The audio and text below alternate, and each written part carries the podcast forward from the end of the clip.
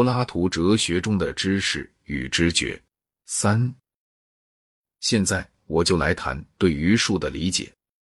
这里要加以考虑的是两种非常不同的东西：一方面是算学的命题，另一方面是技术上的经验命题。二加二等于四属于前一种，我有十个指头则属于后一种。我应该同意柏拉图的说法，计算学以及一般的纯粹数学并不是从知觉得来的。纯粹数学包含着有类于人是人那样的同义反复，但通常只不过是更为复杂罢了。要知道一个数学命题是否正确，我们并不需要研究世界，而只需研究符号的意义。而符号，当我们省略掉定义之后，其目的只是为了简化，就只不过是或者。与不是，以及一切与某些等等之类的字，而这些字并不像苏格拉底，他们并不只是现实世界中的任何事物。一个数学方程式肯定两组符号有着同一的意义。只要我们使自己限于纯粹数学的范围之内，这种意义就必定是一种无需我们知道任何能被知觉的事物便可以加以理解的意义。因此，数学的真理。正像柏拉图所说，乃是与知觉无关的，它是非常奇特的一种真理，并且仅只涉及符号。技术的命题，例如我有十个指头，就完全是属于另一种范畴了，并且显然是要依靠知觉的。指头的概念很明显的是从知觉中抽象出来的，但事实这个概念又是怎样的呢？这里我们似乎达到了真正的共享。或者柏拉图的理念，我们不能说实是从知觉之中抽象出来的，因为凡是可以看成是十个的有关某种事物的任何知觉，也都可以同样的看成是别的数目。假使我是用“指”这个名字来称整个一只手的全部手指头，那么我就可以说我有两个指，而这也就描述了我此前用“十”这个数字所描述的同一个知觉事实。这样。在我有十个指头这一陈述里，比起在这是红的这样的一种陈述里来，知觉就占有更少的地位，而概念则占有更多的地位。然而，这个问题只是程度的不同。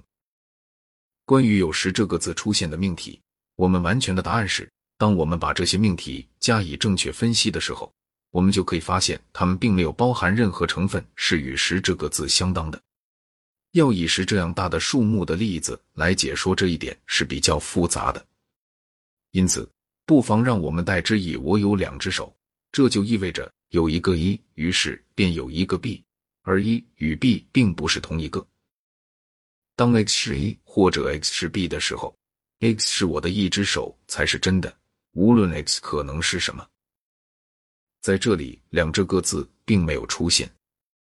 的确 a 和 b。这两个字出现过，但是我们并不需要知道它们是两个，就正像我们并不需要知道它们是黑的还是白的，或者可能具有任何别的颜色一样。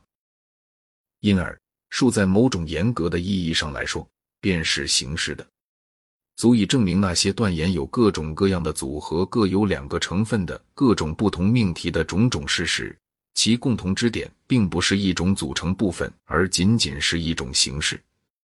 在这一点上。他们和那些有关自由神像或者月亮或者乔治华盛顿的命题是不同的。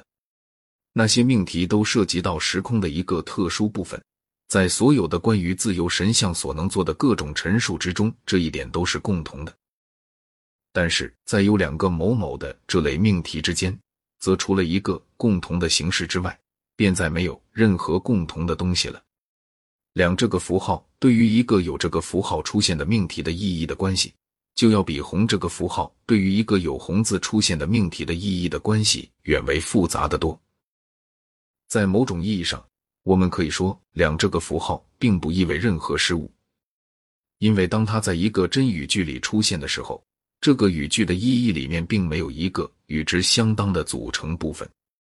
如果我们愿意的话，我们还可以说数是永恒的、不变的等等，但是我们必须补充说，它们都是逻辑的虚构。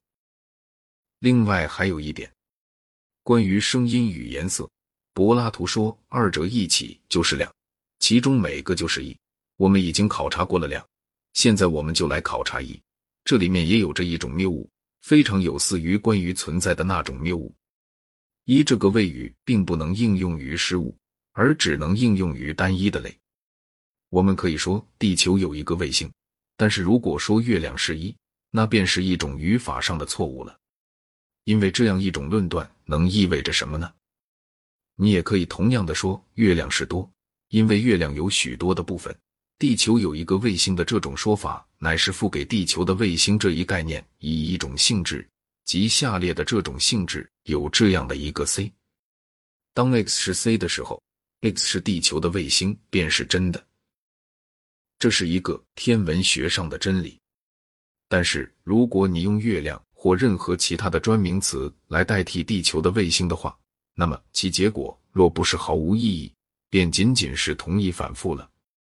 因此，依旧是某些概念的一种性质，正如“十是我的指头”这一概念的一种性质一样。